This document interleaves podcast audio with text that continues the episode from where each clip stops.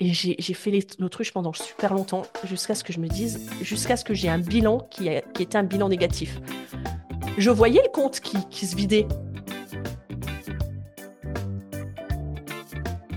Vous avez une boîte, un business? Et quand on vous parle gestion, vous attrapez l'urticaire, vous vous sentez atteint de, comme qui dirait, phobie administrative? Ça arrive même aux meilleurs. Nous, on voit plutôt le business comme un jeu. Bonjour et bienvenue dans le podcast La gestion dans son plus simple appareil, pour que vous ne vous retrouviez pas à poil. Je suis Stéphanie Pinault et voilà 20 ans que j'accompagne des entreprises et 10 ans que je suis entrepreneuse. L'idée, derrière ce podcast, parler de sujets sérieux avec légèreté.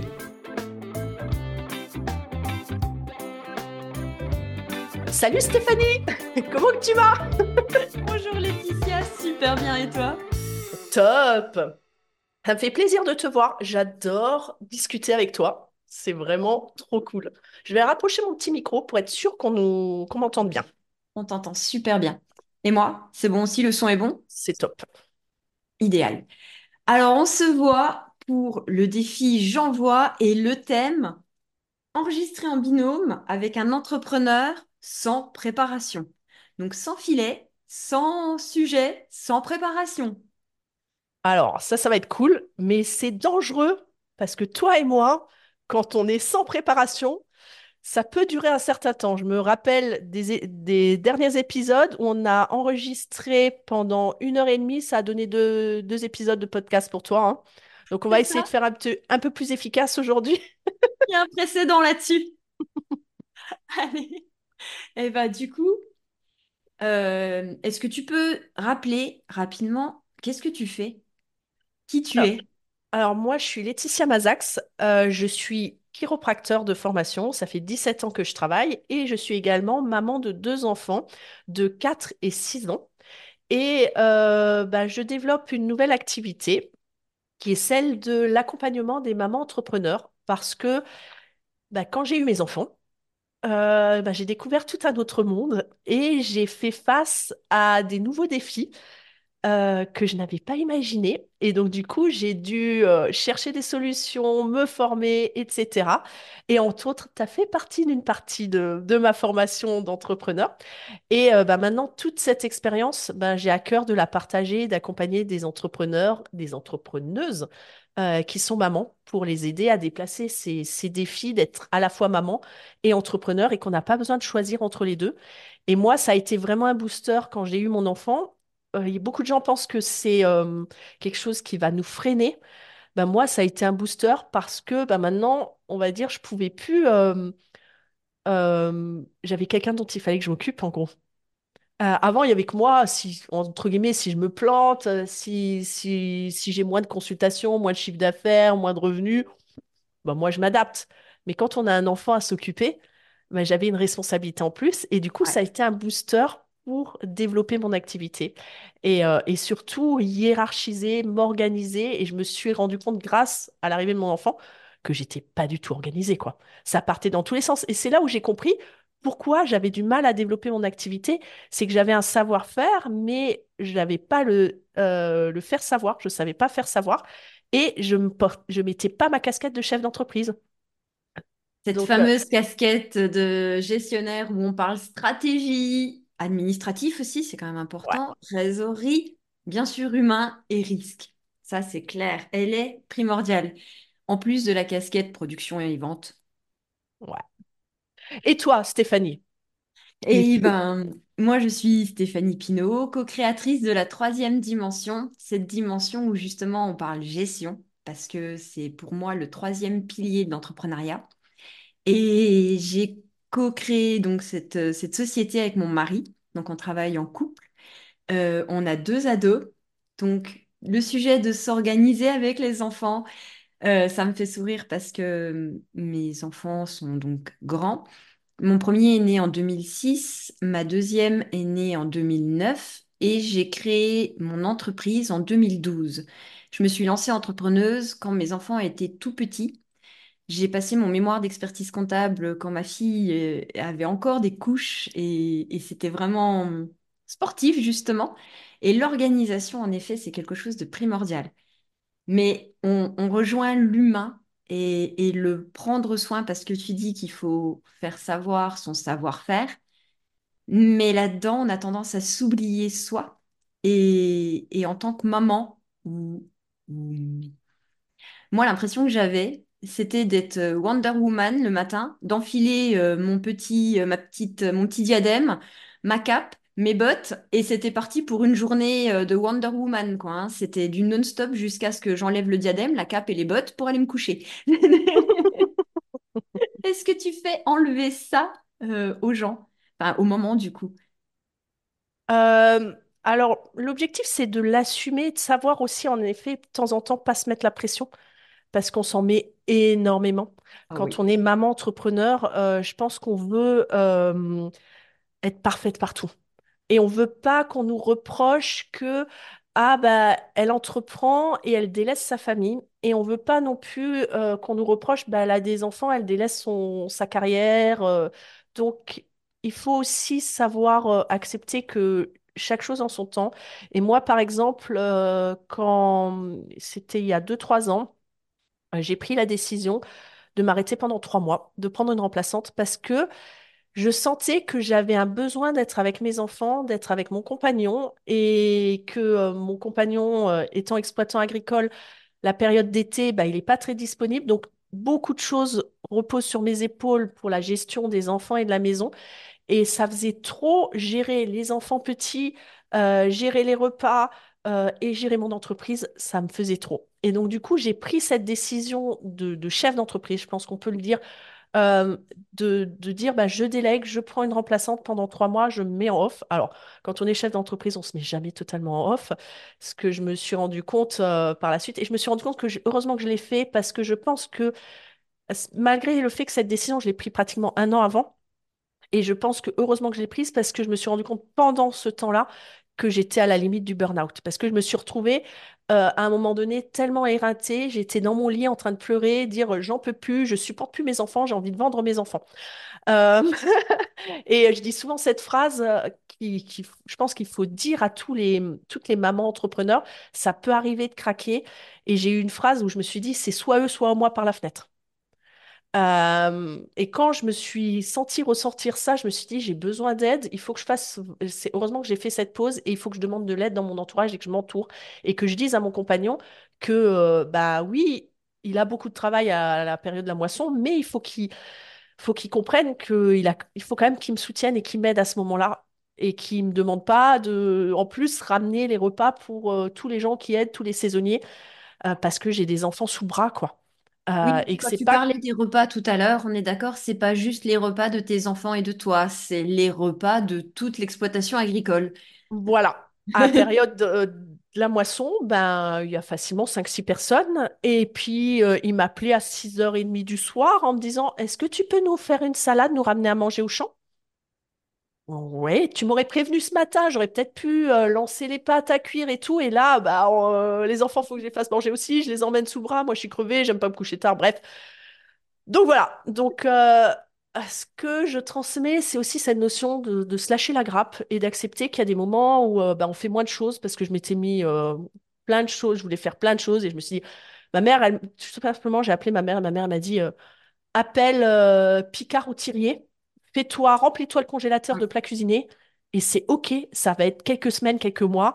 Si tu fais pas du frais, c'est pas grave. Et mon jardin, que, que j'ai envie de faire un jardin, bah, il a été un peu plus en jachère cette année-là. Et, et c'est OK. J'avais semé des choses, mais j'ai pas eu le temps de les ramasser de les transformer, tu vois. C'est rigolo ce que tu dis parce qu'en fait, moi j'ai eu le même conseil d'une amie.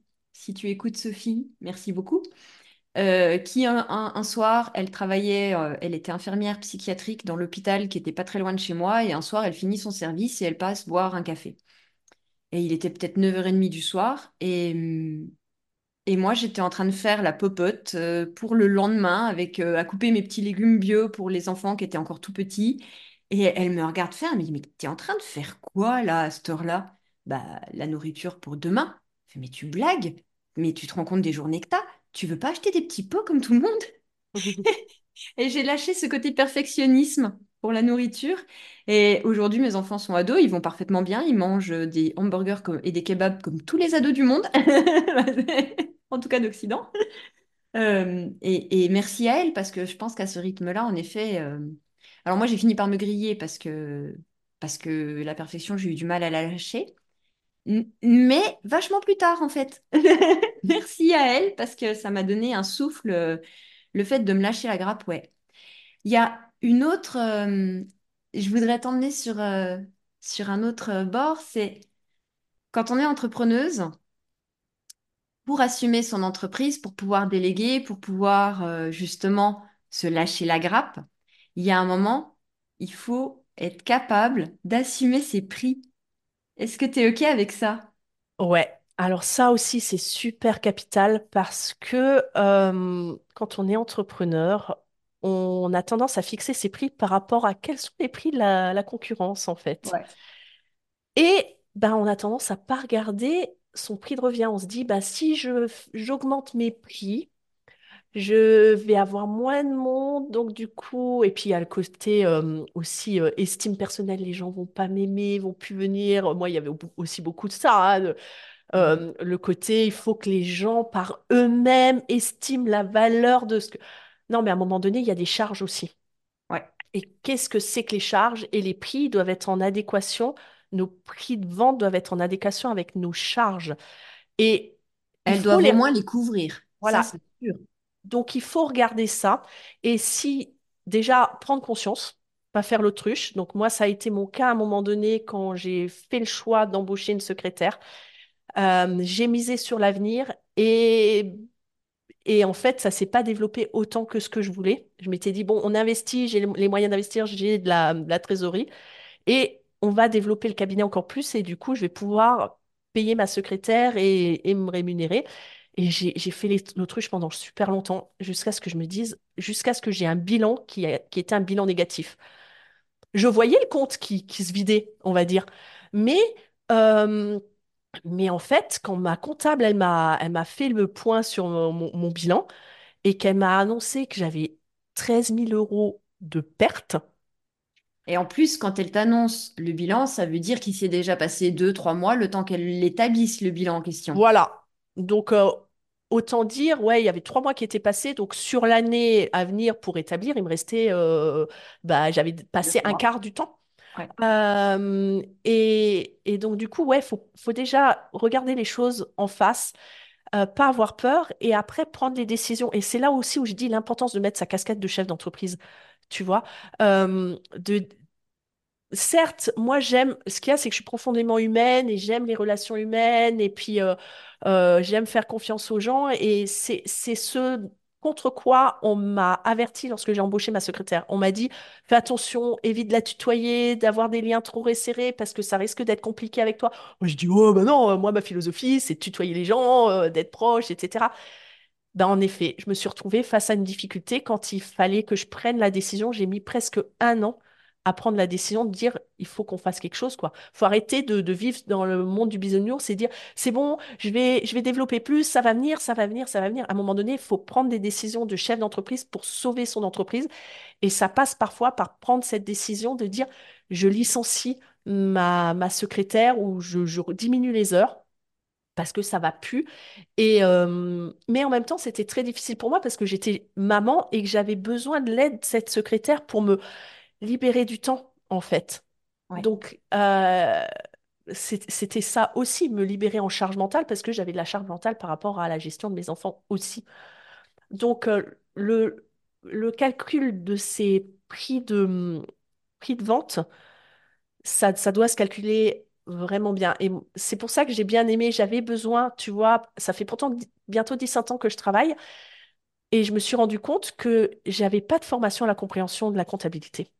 Pour moi, euh, c'était euh, une langue étrangère, genre du chinois, quoi.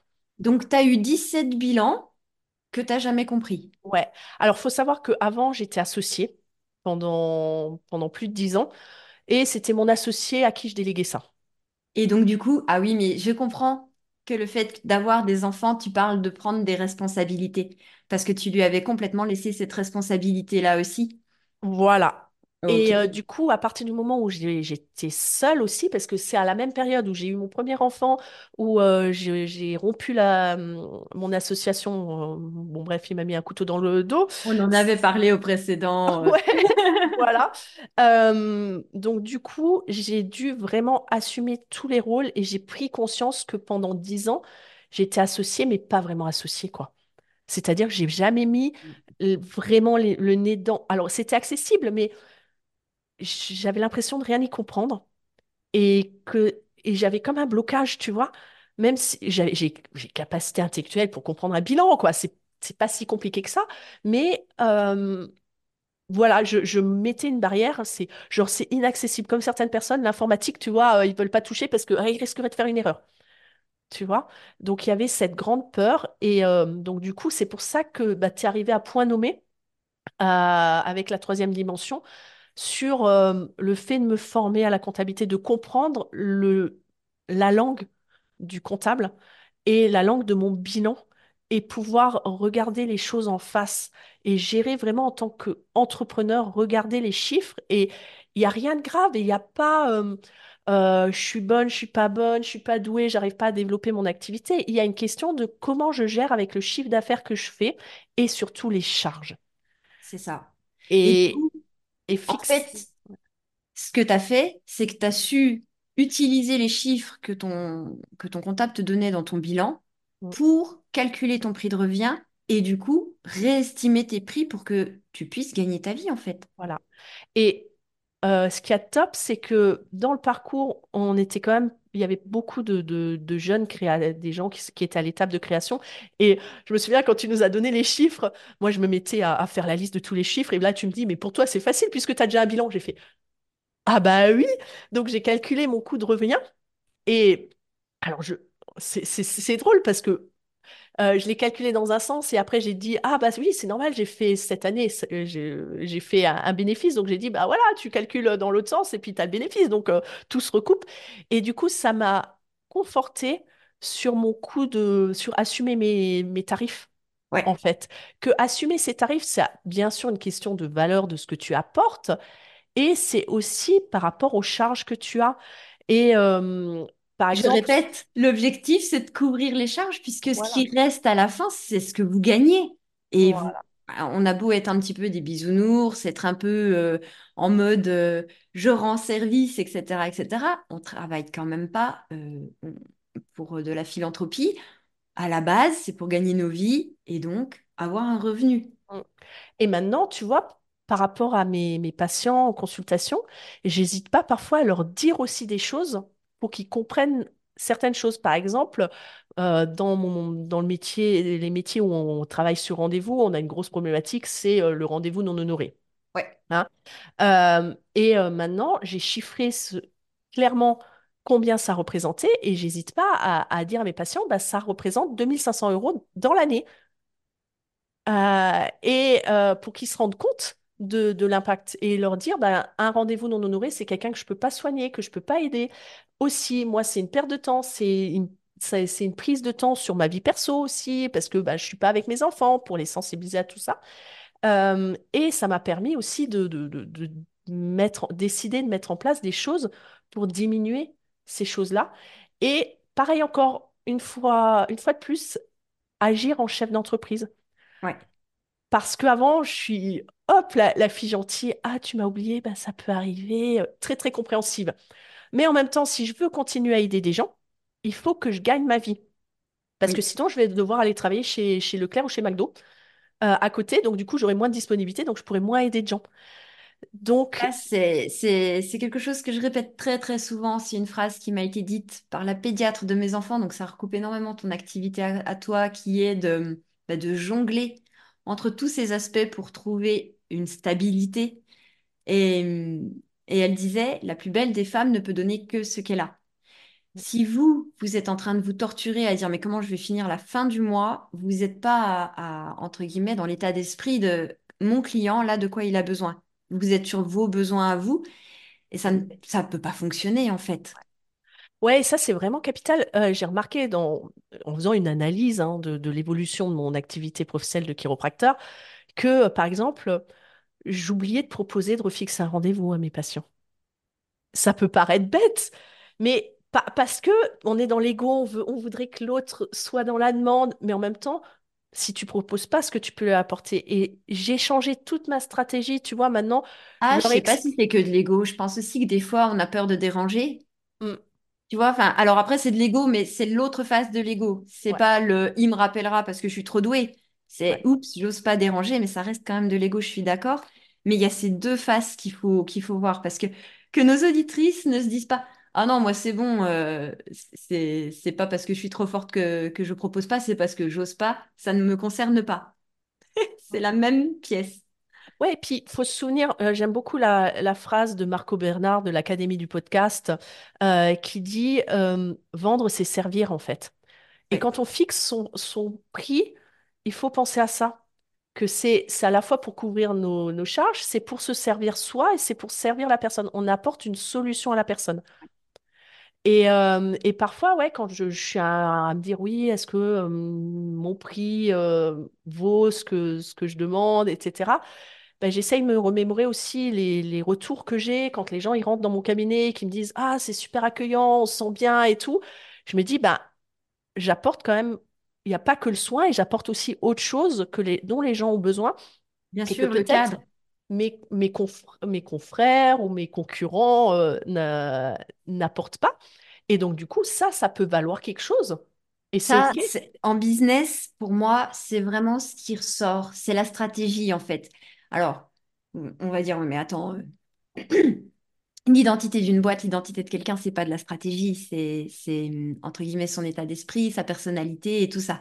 Mais cette euh, individualité, cette unicité que chaque entrepreneur a, pour moi, c'est ça le vecteur de sa réussite. Parce que, parce qu'en fait, on a tous des concurrents, le marché, il est large, euh, des, des personnes qui forment à la gestion. Bah, il y a les CCI, il y a des... Il y a plein de choses en fait, hein, les universités, etc., etc. Enfin, vraiment, des concurrents, en plus, les miens sont étatiques. Ils sont installés et, ils sont remboursés par les CPF. Euh, mais néanmoins, moi, je sais que l'unicité, la simplicité avec laquelle j'aborde les notions que j'aborde, il n'y a que moi qui fais ça en fait. Ouais. Et, c'est ce qui, entre guillemets, permet de, sortir l'épingle du jeu. Donc, le cadre, le fait que ce soit, euh, ben, on voit sur la vidéo, tu as un fond vert, c'est, tu vois, c'est, apaisant, c'est, et puis ça fait partie pour moi de la prestation et du fait qu'ils viennent chez toi et pas ailleurs. Parce que vraiment, c'est un tout pour moi. Mm. C'est, c'est pas juste parce que si tu veux un massage, euh, une remise en place du dos, ben, il y a les kinés, il y a les ostéos, il y a, enfin, il y a tellement, tellement, euh, tellement, tellement de monde et je connais absolument pas tous les métiers alternatifs euh, qui tournent autour du dos euh, que Comment tu te démarques de cette concurrence? Comment tu fais que toi, chiropracteur, chiropractice au féminin ou non, chiropracteur? Chiropracteur? Ok, chiropracteur. Euh, tu, tu vas, tu vas avoir une clientèle plus qu'une autre et comment les gens vont venir te, te, te voir? Enfin, ouais, pour moi, l'unicité de, de, de, de ce qu'on fait, de comment on le fait, du cadre dans lequel on le fait, ça fait vraiment, vraiment, vraiment partie du produit et de ce qu'on vend. Ouais, tout à fait. Si je te prends l'exemple de Georges, donc Georges, c'est ma mascotte, il a un food truck. Si, enfin, son food truck, il cartonne, mais il cartonne parce qu'on est dans des petits villages et qu'en fait, il n'y a pas de restauration, etc., etc. Il y a un cadre qui est posé. Il y aurait un million de restaurants, on serait en plein centre-ville. euh, peut-être qu'il n'aurait pas lancé un food truck. En fait, vraiment, le cadre joue aussi sur la stratégie de ce qu'on fait. Mm. Et, et quand tout est, tout va dans le même sens, prend le même cap, euh, que ce soit euh, nous, notre personnalité, notre unicité, ce qu'on fait dans notre boîte, etc., etc., que tout va dans le même sens, qui est quelque part servir le client et, et combler un besoin, enfin satisfaire un besoin euh, pour que justement ça pique moins. Puis le dos, ça pique. La gestion aussi, ça pique. hein. Donc. On est vraiment en plus dans deux, dans deux domaines où quand on laisse pourrir, ça fait encore plus mal. Ouais. Mais ouais, je suis d'accord avec toi sur euh, ce que tu dis par rapport à Georges. Est-ce qu'il aurait fait la même chose dans un cadre différent? Et c'est là aussi où il y a, je pense, une croyance limitante où on se dit, euh, pour réussir, il faut que je fasse quelque chose, il faut pas que j'ai de concurrents trop près, etc. Sinon, ça va me bloquer. Et en même temps, il y a cette phrase qui dit, mais en même temps, s'il y a plein de concurrence sur le domaine, c'est certainement qu'il y a de la demande. Euh, moi, je pense notamment, j'ai vécu en région parisienne euh, plusieurs années, bah, tu as, le quartier euh, du Sentier où ils vendent que des tissus, tu as le quartier du douzième où ils vendent sûr, que de l'informatique, tu as le quartier où tu vas manger à Saint-Michel, et ils sont les uns à côté des autres, ils fonctionnent. Parce que tu sais que quand tu vas les manger, tu vas à Saint-Michel. Euh, Alors, je précise que Georges, à la base, n'est absolument pas restaurateur. Donc, se lancer dans un métier inconnu, euh, avec un cadre et un contexte inconnu, et déjà plein de monde qui connaissent le métier, pour moi, en termes stratégie, en termes gestion des risques, c'est peut-être pas optimal. Mais on est bien d'accord. Et, ça, on, l'a dit pendant de nombreux mois euh, quand on, quand, je t'accompagnais. Pour moi, un concurrent, c'est un partenaire. On, joue au même jeu sur le même terrain de jeu. hmm. Bon, bah, on peut jouer ensemble, Ouais. Et parfois, il faut aller voir justement la concurrence pour voir ce qu'ils fait, comment ils évoluent, quelles sont les stratégies nouvelles qu'ils mettent en place pour soi-même se dire, bah tiens, est-ce que ce qu'il met en place, c'est pertinent? Est-ce que je le mettrai pas en place moi aussi ou pas? Et, euh, et quand même, Et comme tu disais, travailler sur ta spécificité, quoi. Moi, c'est clair que toi, ta spécificité, c'est que moi, ma grande peur, c'était justement de voir des gens super sérieux, tu vois, qui me parlent chiffres super carrés et tout. Et dans ton approche, dans ta façon de présenter les trucs, c'est que c'est complètement pas ça, quoi. Et donc, du coup, moi, ça m'a rassurée d'avoir quelqu'un, tu vois, de de jovial, qui fait des blagues et tout. Et euh, moi, j'adore, par exemple, tes- les objets que tu utilises, quoi. Euh, quand tu nous parles d'une boîte, tu sors une boîte. Quand tu parles de, de l'entreprise individuelle, tu sors une Barbie, quoi. C'est très visuel, oui. Et, et du coup, bah, ça marque. Et puis, du coup, on se souvient des différents statuts facilement. c'est ça. Mais en fait, ça, c'est hum, bah, des choses que j'ai développées quand, quand j'enseignais à la fac. Alors, j'emmenais pas une Barbie euh, à la fac parce que je crois que les étudiants m'auraient vraiment regardé bizarre et, et le fond de l'amphi n'aurait pas bien vu. Par contre, je faisais des dessins euh, au tableau où je dessinais un gugus, euh, un gugus trait, hein, clairement, un rond, quatre traits, euh, Le niveau bonhomme bâton, 3 quoi. ans. Voilà. Et à- je, fais- je faisais, euh, je séparais le tableau en deux, en fait. Et donc, il y avait d'un côté ce bonhomme trait et de l'autre un carré qui était la boîte, les sociétés, les personnes morales, les associations, enfin tout ce qui a besoin de juridique. Et c'est à partir de ça que je, je bâtissais mon cours. Et ce que je voyais, en fait, c'est que même en bac plus 4, bac plus 5, il y a, il y a des notions qui étaient sues par cœur, mais qui n'étaient pas intégrées, qui n'étaient pas comprises.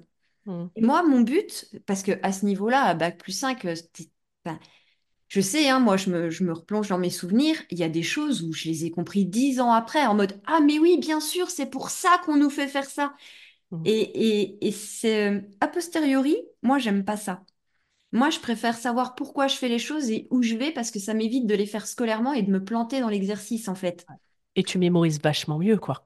Et on mémorise vachement mieux. Et après, j'avais une prof de droit à la fac qui, qui avait des, des phrases, bah, en l'occurrence, tu la connais, hein, pas de papier, pas d'écrit, va te laver les pieds.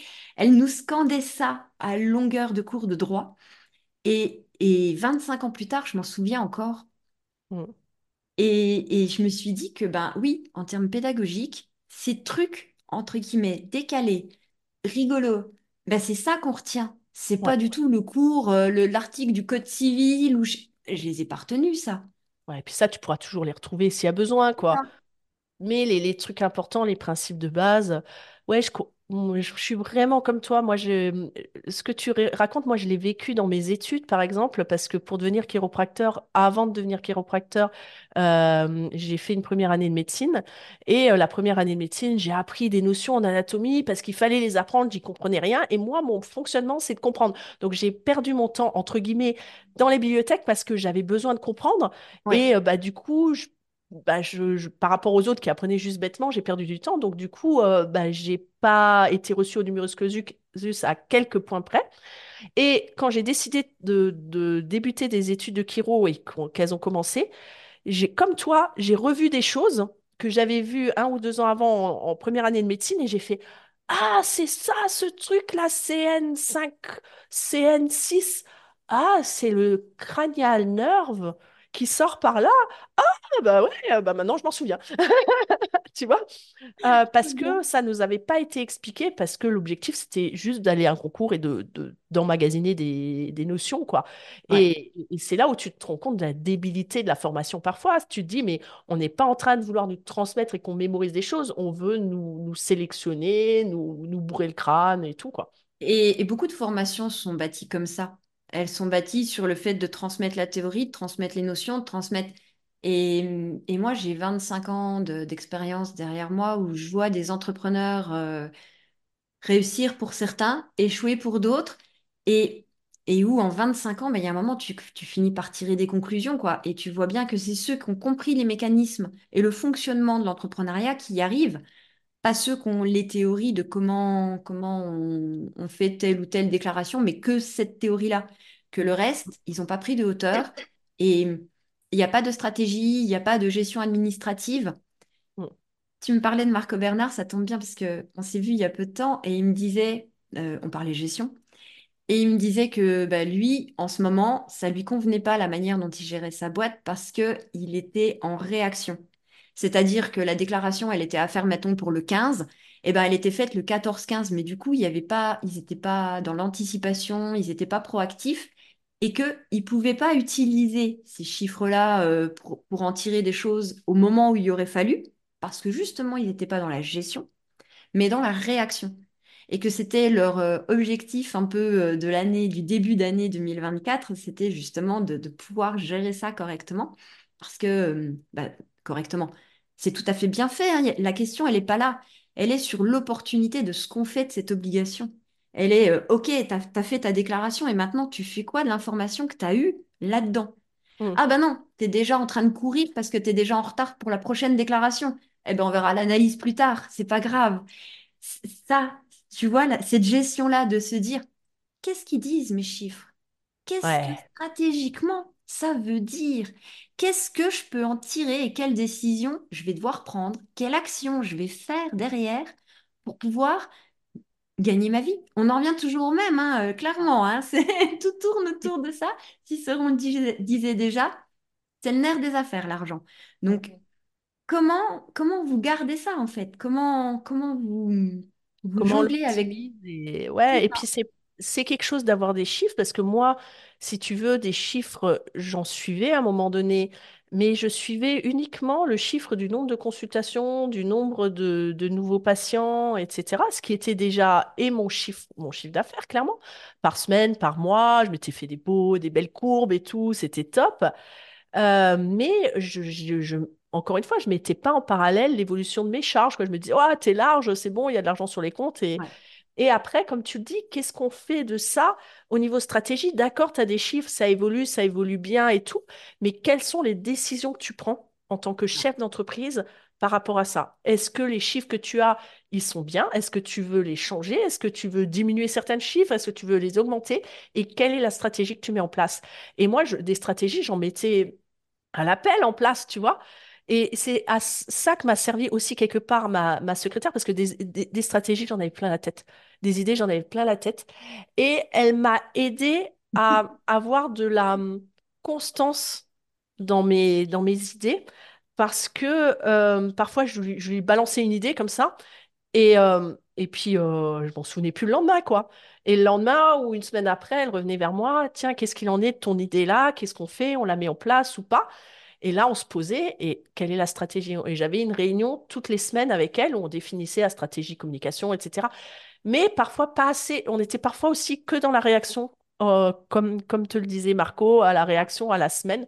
Et, j'ai appris petit à petit à, prendre des décisions sur trois mois, sur un an, des décisions stratégiques, combien tu, tu vas investir dans tel ou tel domaine ou pas. Imagine une randonnée.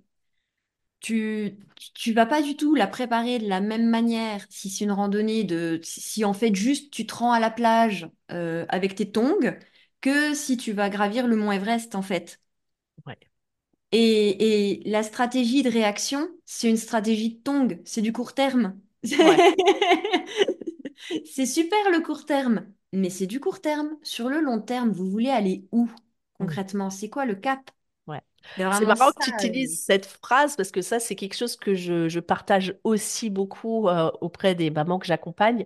C'est euh, pour moi définir son plan stratégique, c'est euh, utiliser un GPS et ça. rentrer notre destination dans le GPS. Alors ça peut être une carte aussi, mais savoir où on veut aller et après prendre la décision. Est-ce qu'on veut plus passer par les nationales? Est-ce qu'on veut plus passer par l'autoroute parce qu'on veut aller droit à la direction?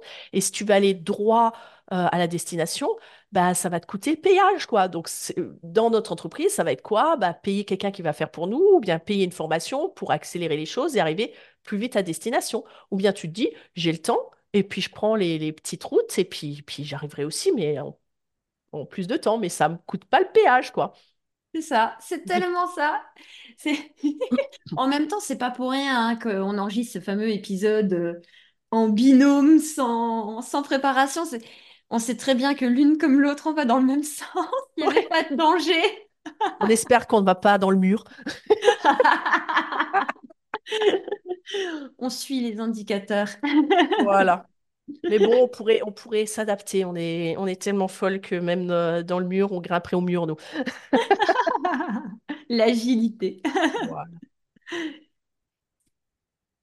C'est bon pour toi? Tu penses que... Ouais, on- je pense qu'on a bien, bien échangé euh, sur, euh, sur le coût de revient, sur euh, assumer ses prix, savoir monter ses prix aussi quand il le faut. Moi, ce que j'aimerais, c'est qu'en fait, les auditeurs nous donnent leur avis, à savoir s'ils ont aimé ce format de discussion et d'échange complètement pas préparé du tout, donc spontané. Et, hum, et si les sujets les ont intéressés, à savoir, euh, est-ce que ça vous tente qu'on refasse des discussions spontanées comme ça avec Laetitia?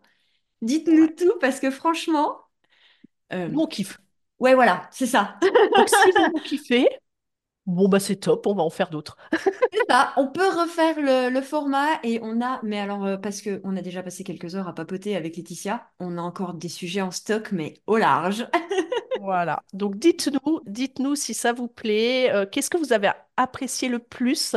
Euh, quelle a été la prise de conscience peut-être grâce à nos échanges que nos auditeurs ont pu faire? Donc, euh, ils peuvent nous partager ça sur nos différents réseaux qu'on mettra en lien dans, dans nos différents podcasts, hein, euh, soit la troisième dimension pour Stéphanie et euh, moi sur Mompreneur Ambitieuse ou sur Laetitia Mazax. Alors, le podcast, c'est la gestion dans son plus simple appareil. Ah oui, oui, ça, il faut que tu le dises. Et le titre montre tout l'univers de Stéphanie avec Georges qui à poil. le but, bien évidemment, c'est que vous, vous ne soyez pas à poil. Merci à toi, Stéphanie, et merci à nos éditeurs de nous avoir supportés pendant une trentaine de minutes, là. supporter des trucs et astuces, des pépites. Supportés, ils nous ont soutenus. Voilà, Supporter en tant que supporter, ok? voilà, voilà. On peut l'entendre. Ah, ça, il n'y a pas un épisode qui s'en vient sur euh, des mots qui ont un double sens euh, dans, dans J'envoie Et les si, jours on va venir jouer sur les mots, oui, bientôt, très bientôt. Une bonne transition, tu vois. Je t'ai lancé la perche pour la, tran- la perche pour la C'est quand même pas l'épisode suivant. hein. Oui. Bon, ben, on, on va les laisser. Hein. Laisser. vaquer à, à la gestion de nos, nos entreprises. Bon, on va être franc, je pense qu'on va encore papoter un petit peu, euh, un petit temps en off. Quand on vous dit bonne journée et que Bonne la journée. gestion soit avec vous, et bien Bonne sûr journée à tous. que l'équilibre entre parentalité et business soit Ah, Dynamique. di- ouais, euh, ouais, Parce qu'il est dynamique. stable. Voilà. À bientôt. À bientôt. Au revoir.